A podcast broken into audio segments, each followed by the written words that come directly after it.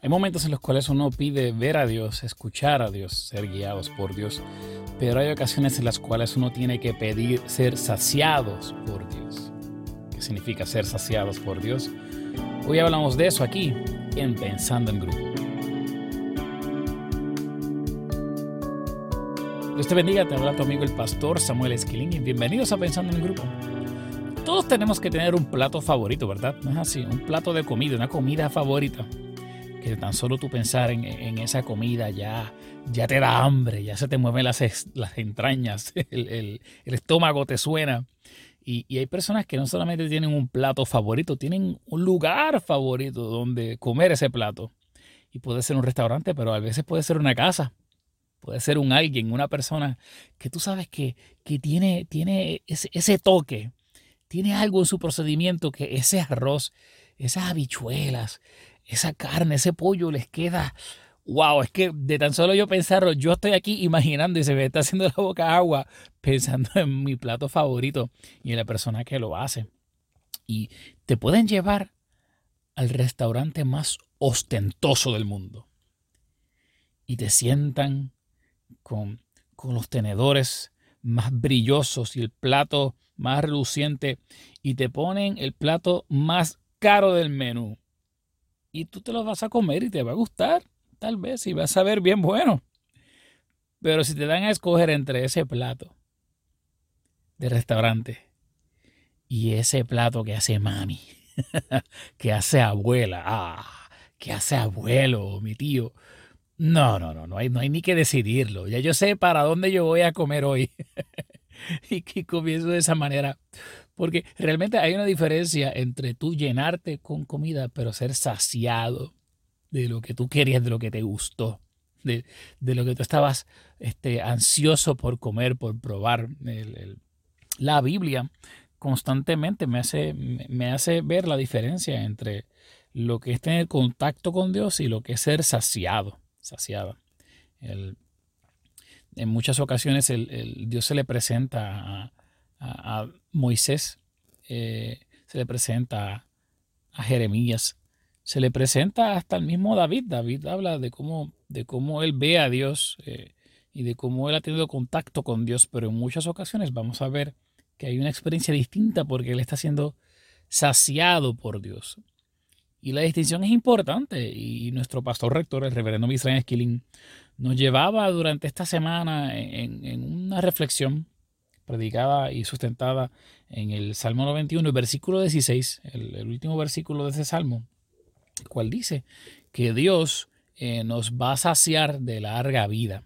Y es, es fascinante porque no dice que nos va a llenar de larga vida, que nos va a dar su larga vida, oye, y si Dios me ofrece algo, yo lo quiero. Y muchas personas este, estamos más que satisfechas por el mero hecho de que Dios nos ponga algo de frente.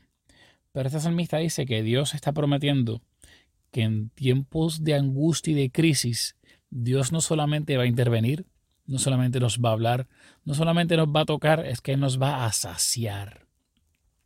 Y usted pensaría, en, en, tiempos de crisis, yo lo que necesito es que Dios se aparezca y ya, yo soy feliz. Y tal vez es cierto. Y muchas personas en tiempos de, dificultad, pues oramos para que Dios nos hable y para que Dios nos toque y para que Dios se revele y para que Dios nos guíe. Y todo eso está bien y es necesario y es excelente. Pero hay ocasiones en las cuales no basta con que Dios nos hable. ¿No es así? no basta con que Dios nos guíe. La duda sigue ahí. No basta con que Dios se aparezca. Este, hay cosas alrededor que, nos hacen ver eh, difuso la situación y a veces no podemos ni siquiera ver a Dios aun cuando lo tengamos de frente. Hay situaciones en las cuales hace falta algo más y Dios es tan bueno y misericordioso que Él sabe eso y Él promete no solamente que se va a revelar, no solamente que nos va a hablar, no solamente que nos va a guiar, es que Dios nos va a saciar. Pero entonces, hay que pensar en algo rápidamente, porque Dios no es un plato de comida. Dios, Dios no es una experiencia gastronómica. Esto de ser saciado por el Señor tiene que ser algo más, y tiene que ser algo más que meramente llenar una satisfacción, ¿no es así? Porque no estamos hablando de, de un mero suceso, estamos hablando de Dios. Y estamos hablando de que Dios mismo está prometiendo que nos va a saciar y por ende tiene que haber una distinción. Pues en otras ocasiones Dios dice que habla y que se comunica y que se revela. Pero entonces tenemos la palabra en la cual dice que nos va a saciar. Y yo he descubierto a través de la palabra que ser saciado por el Señor, pedir que Dios nos sacie, es invitar a Dios a que realice, lleve a cabo en nuestra vida cosas poderosas y sobrenaturales antes nunca vistas. No es meramente decirle al Señor, Dios, lléname hasta que yo no pueda más de ti y yo salga satisfecho. No, no, no, no. Ser saciado es experimentar lo sobrenatural de Dios. Es experimentar cosas de Dios que nunca antes yo había experimentado, vivir cosas de Dios que yo nunca antes había vivido, tener en mi vida, en mi ser, el testimonio de que Dios realizó, llevó a cabo algo tan y tan y tan grande que solamente puede ser descrito como algo sobrenatural y que por eso me sació. Y entonces en ese sentido es algo más que ser intervenido por Dios. No es que Él me sació. Usted va, por ejemplo, tomen solamente los salmos, por tomar un ejemplo. Y usted va que en el Salmo 22 dice que, el versículo 26, que los humildes este, son saciados y por ser saciados, entonces alaban al Señor. Y como le buscan, pueden alabarle y nuestro corazón vive para siempre. Entonces Dios me está saciando, pero no es meramente para yo tener una satisfacción de que lo hizo. Es que de momento mi alabanza cambió porque Dios me sació. Y entonces ahora estoy experimentando lo que es la vida eterna porque Dios me sació. Mi vida mortal aquí cambia la perspectiva de lo que está pasando a mi alrededor, las enfermedades, las crisis, los problemas, las situaciones, aún las que me llevan al propio hospital. Ahora las veo de forma distinta porque ahora estoy viendo la eternidad de Dios. ¿Por qué? Porque me sació. Qué poderosa es la palabra, ¿no es así? Entonces usted puede acercarse, por ejemplo, al, al, Salmo 36 y en el versículo 8 dice que aquellos que creen en Dios y que le buscan son saciados de la grosura de su casa, de lo mejor del Señor. Pero entonces me explica luego que Dios hace eso porque es que Él es el torrente de vida y en Él veremos la luz. Así que el que es saciado por Dios no solamente es que tiene una perspectiva de la eternidad, a través de los ojos del Espíritu, es que puede ser iluminado por Dios. Y usted ve gente caminando, ¿verdad? Por la carretera, gente creyente, que usted ve que, es que brillan, que es que parece que tienen una luz que no es de ella por dentro, que es que la luz del Señor los está iluminando constantemente. ¿Y por qué? Porque no fue que tuvieron un contacto con Dios, una experiencia. Tú piensas que es que tuvieron un ratito y oraron y ya, por eso tiene la luz de Dios por dentro. Y no, cuando tú hablas con esa persona, con esa viejita, con ese veterano, él te explica, no es que yo busqué a Dios hasta que Él ha saciado mi vida, hasta que Él sació mi alma y yo vi la luz de Dios y la tengo por dentro y ahora vivo en esa luz porque Él sació mi ser. ¡Wow! Hay personas que, que, que, pueden acercarse al próximo salmo, el Salmo 37, y se van a dar cuenta que ser saciados es, es experimentar el mal tiempo con otra cara. Dice el Salmo 37, versículo 19, que aquellos que creen en el Señor no serán avergonzados en mal tiempo y en los días de hambre, en los días de hambre serán saciados. Entonces ser saciados no es meramente el llenar una satisfacción, es tener herramientas para el momento malo. No solamente para sobrevivir al mismo, sino para caminar con la frente en alto y que la gente vea, mira, ese está pasando crisis, pero mira cómo está caminando este está pasando por una enfermedad, pero mira cómo vive. Este está pasando por una experiencia dolorosa, pero Dios no lo ha abandonado, no hay vergüenza en su rostro. ¿Por qué? Porque fueron saciados por el Señor. Y además está decir, si usted puede agarrar el, el, Salmo 103, que dice, ¿verdad? Que Él es el que sacia de bien tu boca. ¿Para qué? para que tú estés satisfecho meramente. No, no, no. De modo que te rejuvenece como el águila. ¡Wow! Ser saciado entonces es una experiencia milagrosa en la cual el débil tiene fuerzas. El cansado se fortalece. El que está en el piso se levanta. El que piensa que no puede, puede en el nombre del Señor. El que tiene temor, cobra valor. El que tiene coraje, recibe paz y recibe calma. Es el Señor que te está saciando para que algo sobrenatural de Él se te pegue, se te meta por dentro.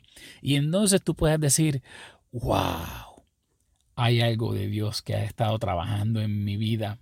Hay algo del Señor que realmente ha operado en mí. Y esto no es meramente que, que yo lo vi, que yo lo escuché, que Él me habló.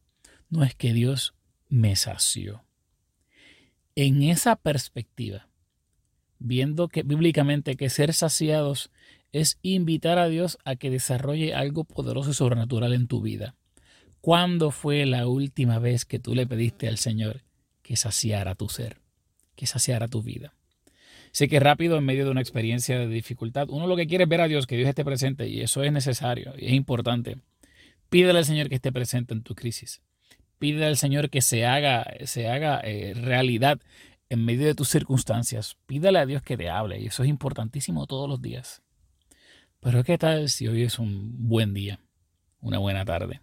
una buena oportunidad para pedirle al Señor que te sacie, entendiendo que ya no es meramente que satisfaga un, querer, que satisfaga una petición.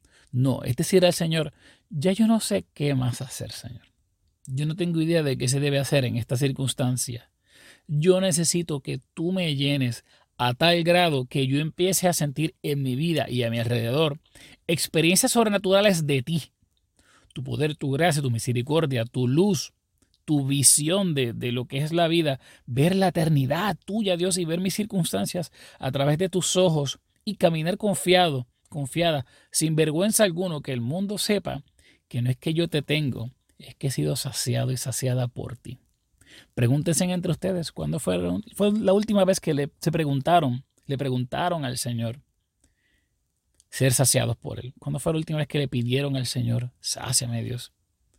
Sáciame con la grosura de tu casa, muéstrame tu larga vida, tu luz. ¿Te has quedado meramente en pedirle que te hable?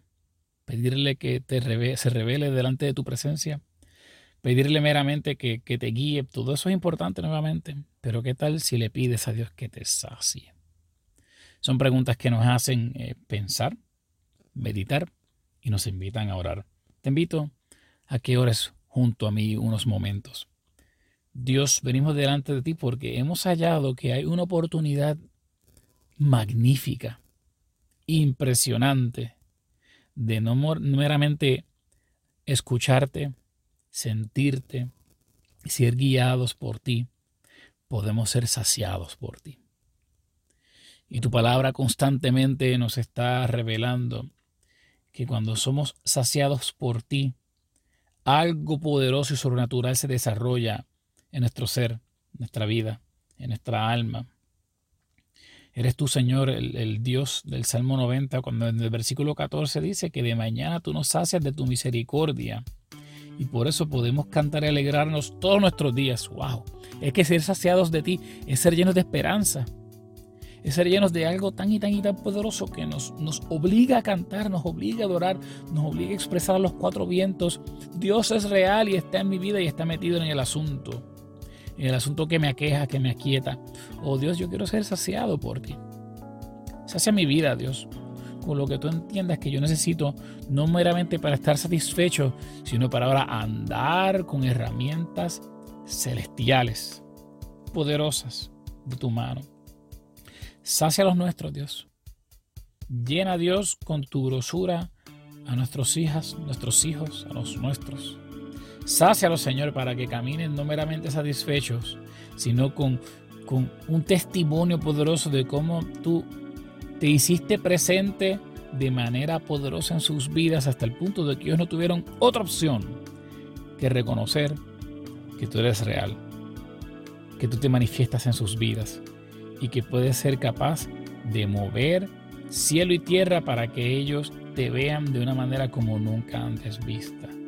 Sacia Dios a tu pueblo, sacia a tu iglesia, sacia a tus hijos, sácianos Señor con lo mejor del cielo, porque tú eres el Dios que sacia al alma menesterosa y llena de bien al, al alma hambrienta, como dice el Salmo 107.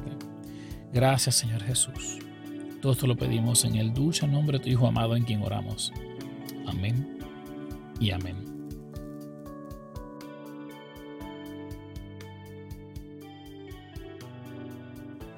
Te invito a que uses este podcast de Pensando en Grupo como parte de tus recursos de reuniones de grupos pequeños. Puedes ponerlo en una bocina cuando reúnas a tu grupo de oración, escucharlo juntos y conversar sobre el mismo.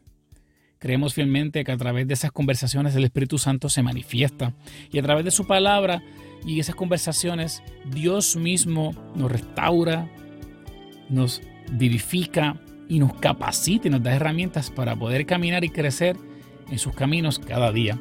Compártelos también con tus familiares, con tus amigos, con tus compañeros, con tus conocidos, con aquellas personas que tú sabes que necesitan esta palabra, esta herramienta del Espíritu del Señor, para poder caminar eh, confiados y confiadas en un mundo que a veces es un poco difícil para transitar. Son completamente gratuitas y están para ti. Este ha sido el pastor Samuel Esquilín para Pensando en Grupo. Hasta la próxima.